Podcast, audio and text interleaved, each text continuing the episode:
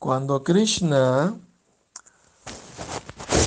eh, despertó de una siesta junto con sus amigos en el bosque, decidió despertar a todos y llamar a las vacas eh, que estaban pastando a cierta distancia al tocar su flauta.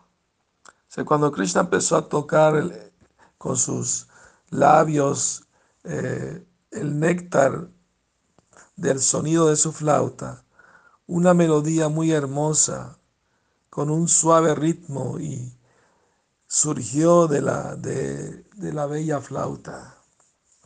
Esta, esta vibración maravillosa encantó a los pavos reales eh, alrededor de la colina Govardhan.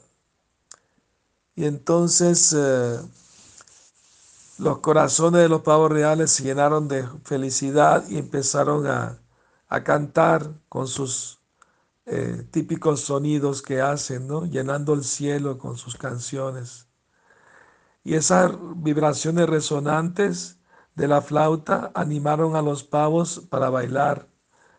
Krishna, quien es la fuente de todas las artes, está complacido con la danza de los pavos y los animó con su mirada compasiva y su dulce sonrisa. Ellos estaban llenos de felicidad y empezaron a bailar eh, disfrutando de el bello sonido de la flauta y abrieron sus alas y bailaban, brincaban. Eh, mientras ellos bailaban así felices, el rey de los pavos reales se acercó a los pies del loto de Krishna eh, y tocó sus pies de loto y hizo un sonido que Krishna entendió que era una, nota de agradecimiento eh, y también un pedido del pavo real que Krishna bailara con ellos. Krishna aceptó bailar y se movió en medio de los pavos reales, bailando como ellos, y aumentó, em, empezó a aumentar el ritmo de la melodía que tocaba con su flauta y al mismo tiempo bailaba eh, alegremente. La bienaventuranza de los pavos aumentó muchas veces cuando vieron bailar a Krishna entre ellos. Estaban sobrecogidos, algunos pavos reales se desmayaron. Todos los animales y los pastores en la colina Govardhan estaban ahí como en trance, incapaz de moverse y ni siquiera de parpadear viendo la danza de Krishna.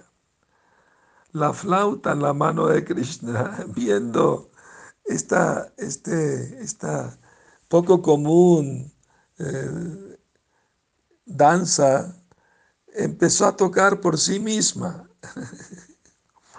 El espectáculo era extremadamente espléndido cuando lo veían desde la cima de la colina Govardhan. Eh, entonces bailaron por un buen tiempo y, y lentamente los pavos reales cansados pararon de bailar. Entonces Krishna bailó a ritmo de sus propios pasos. Eh, y había un silencio cuando Krishna paró de danzar. El rey de los pavos reales se acercó a Krishna con gran humildad, bajando su cabeza y dijo, mi querido Krishna, has creado un, festival de bienaventuranza por el cual estamos eternamente endeudados contigo. Es nuestro deber ofrecerte Guru Dakshina, el regalo que uno le da al Guru. Eh, te pido por favor que acepte nuestra única opulencia, nuestras plumas. Eh, úsalas como a ti te guste, como decoración. Y así con lágrimas de éxtasis, el rey de los pavos reales dejó bajar, dejó caer a los pies de Krishna sus divinas plumas.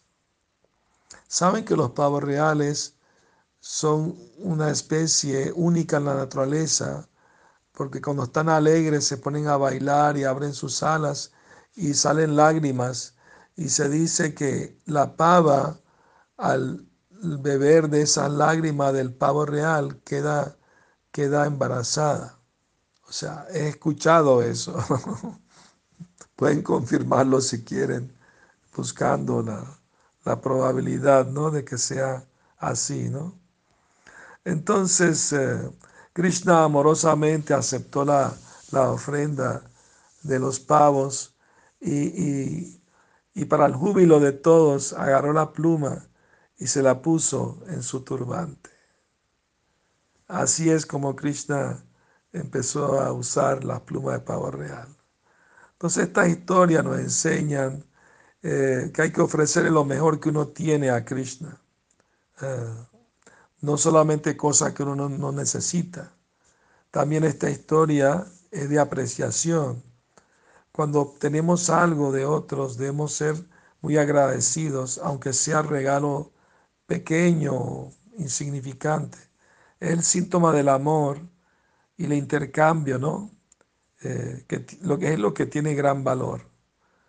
Krishna puso en su cabeza las plumas de los pavos reales para mostrar su gratitud por el servicio que ellos habían hecho al bailar para el placer de Krishna.